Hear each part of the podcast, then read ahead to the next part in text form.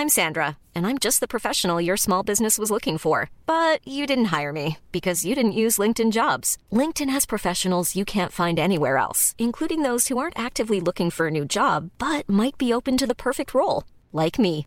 In a given month, over 70% of LinkedIn users don't visit other leading job sites. So if you're not looking on LinkedIn, you'll miss out on great candidates like Sandra. Start hiring professionals like a professional. Post your free job on linkedin.com/people today.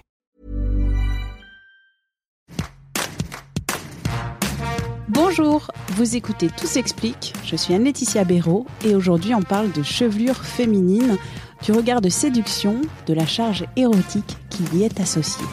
Pourquoi les sociétés depuis des siècles scrutent particulièrement les cheveux féminins? De quelle manière? Et pour en dire quoi?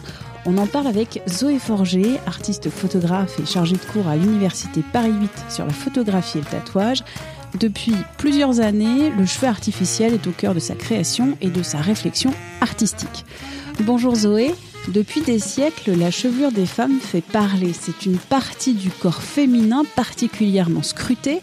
Comment l'expliquer, si on peut l'expliquer? Du point de vue de la culture euh, occidentale et de l'histoire occidentale, et donc aussi de l'histoire de la représentation occidentale, ce qui est évident, c'est que le cheveu féminin ou la chevelure a euh, toujours été euh, présente. Les cheveux ont très tôt été, je crois, un symbole du féminin et donc de la féminité une fois que tout ça est articulé à des codes sociaux et euh, des usages euh, euh, selon les époques.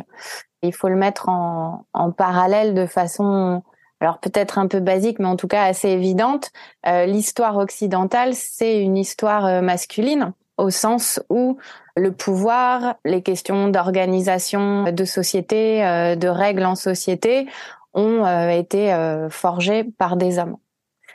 Et donc à partir de là, puisque euh, le corps féminin, il passe dans la catégorie de corps à contrôler, en tout cas de corps euh, dominé, euh, ne serait-ce que la question de l'accès au droit de vote pour les femmes, qui est assez récent chez nous. Et donc à partir de là, eh ben comme le, les cheveux sont un peu un élément très représentatif, une symbolique de la féminité et du féminin, eh ben ça me semble assez logique d'imaginer que ils deviennent un élément parmi d'autres, mais un élément du corps féminin qui va être particulièrement effectivement scruté ou en tout cas commenté. Et ce qu'on voit très bien dans l'exposition euh, des cheveux et des poils euh, qui a actuellement au musée des arts décoratifs, on voit très très bien comment à chaque, chaque époque, les cheveux, selon la coiffure et la présentation sociale, ont à suivre euh, voilà les codes du moment. parce qu'on parle bien de représentation d'une longue chevelure féminine. Dans l'art, la culture occidentale, je prends quelques exemples. On a des statues antiques féminines aux lourds chignons euh, de cheveux ondulés. Au XVe siècle, on a Botticelli qui peint la naissance de la déesse Vénus, nue, qui se cache le pubis avec ses longs cheveux blonds jusqu'à Disney qui a repris le personnage de Réponse et ses maîtres et ses maîtres et ses maîtres de cheveux.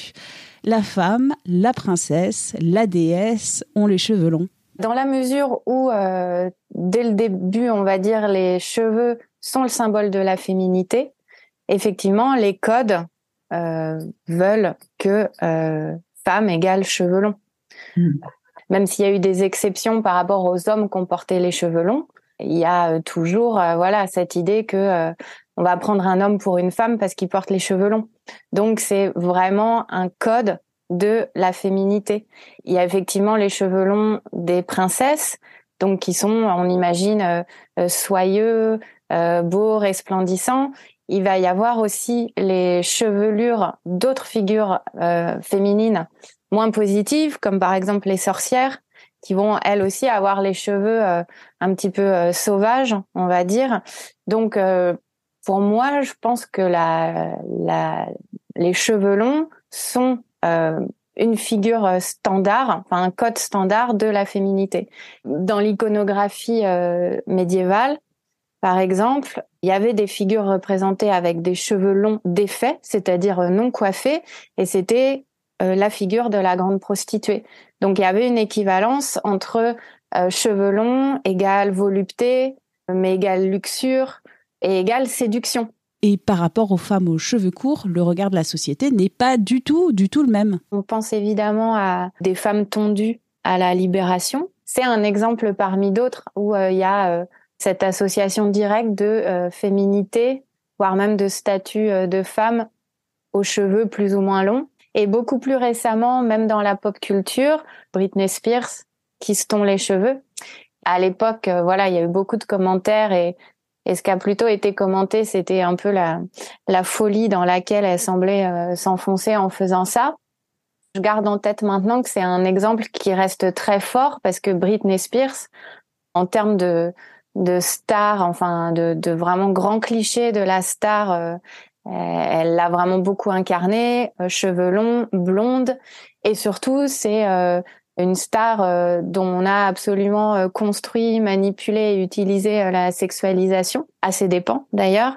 Par exemple, le fait que elle, enfin tout le dispositif qu'elle a mis en place le jour où elle s'est tondu les cheveux, en étant bien sûre qu'elle était filmée, photographiée à ce moment-là, voilà, ça peut aussi être vu comme une réponse à tout ce, cette histoire, ce carcan de symbolisation du féminin euh, autour des cheveux. Parlons de regard sur la chevelure, un regard masculin qui associe le cheveu féminin à la séduction, à l'érotisme. Comme un élément du corps féminin, les cheveux ont, euh, selon les époques, euh, ont dû être coiffés, enfin contrôlés pour aller vite. En l'occurrence, les cheveux défaits ont très longtemps été réservés à l'intimité. Donc soit l'intimité de, de la chambre euh, ou euh, du lit conjugal. Enfin, donc finalement, il y a une dimension assez euh, secrète et en tout cas clairement intime associée aux cheveux non coiffés. Donc je pense que le lien est assez évident avec la question de l'érotisme sur le fait que finalement pendant assez longtemps, voir euh, une femme avec les cheveux défaits au sens de non coiffés signifiait, enfin, était un équivalent d'accéder à une intimité. Donc c'était pas, on n'était pas censé avoir euh, accès directement euh, à ça. Et je pense qu'en plus de ça, il y a aussi une dimension clairement tactile hein, de cheveux longs de par euh, la matière, la vue, ça a de fait aussi une charge érotique. Alors est-ce qu'elle est euh, entre guillemets innée ou euh, construite par toute cette histoire de codes sociaux autour des cheveux? Ça, je saurais pas le dire. Mais en tout cas, je pense que le lien direct avec la question de l'érotisme associé aux cheveux est clairement issu de cette construction sociale au sens large du terme.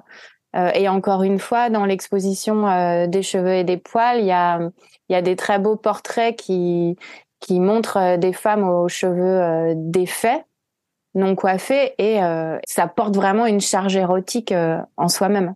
Et donc, je pense aussi que c'est par là que ça devient, comme effectivement chez Baudelaire ou même ou même la nouvelle de Maupassant, où ça devient un, un objet d'obsession et de folie chez Maupassant. Mais en tout cas, clairement, il y a un regard scopique euh, qui peut se construire autour euh, de la chevelure.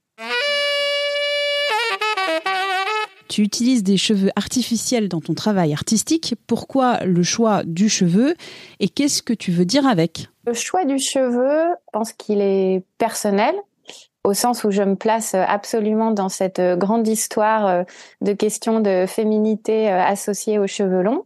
moi, j'ai porté les cheveux longs une grande partie de ma vie. Et, euh, c'est euh, assez clair que euh, j'ai bien saisi à, certains moments de ma vie le, le, pouvoir de séduction, volontaire ou non, que ça pouvait avoir. Dans mon travail photographique, j'ai utilisé pour la première fois le cheveu artificiel pour un autoportrait. J'avais encore les cheveux longs à cette époque, mais j'avais fait un autoportrait où j'avais fait des tresses de plusieurs mètres de long. Donc la matière était euh, présente au départ euh, par ce biais.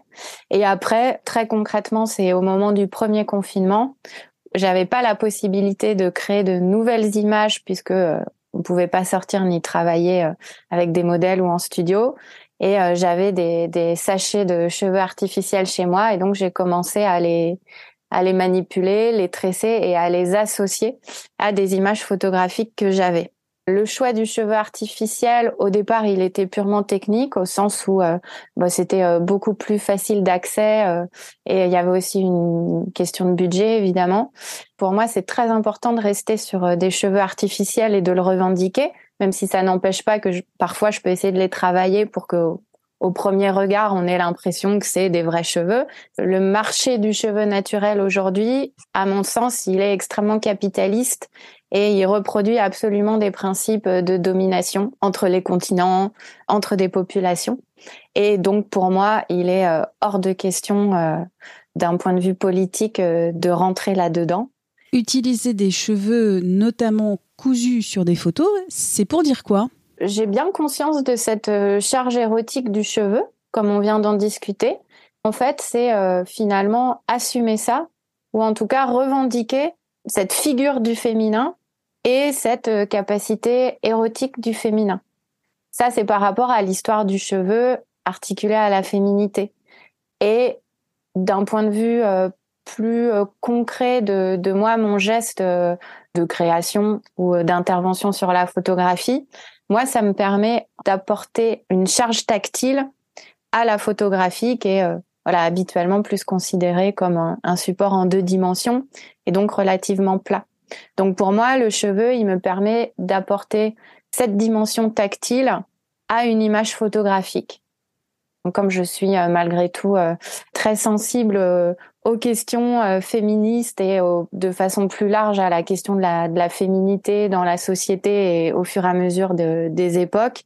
Évidemment, quand le cheveu artificiel est associé avec euh, une photographie euh, représentant une femme ou en tout cas interrogeant la représentation de la femme, c'est évident que la question de l'érotisme est encore plus directement convoquée.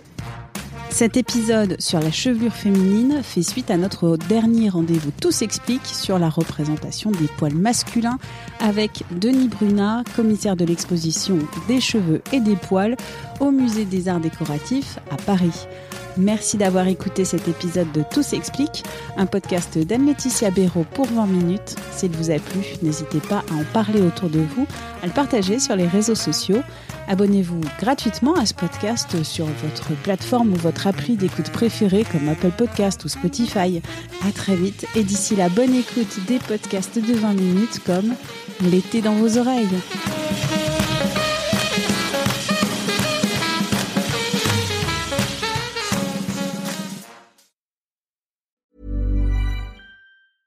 Okay, I have two new obsessions that I need to share with you. Impress No Glue Press On Manis and Impress Press On Falsies Lashes. Trust me, these are getting ready game changers. Both require no glue, so there is no damage to your natural nails and lashes, no mess, and no annoying dry times. Just one step and you're done. Boom instant glam. Visit impressbeauty.com slash presson and use code PRESSON25 at checkout for 25% off Impress Manicure and Press-On Falsies.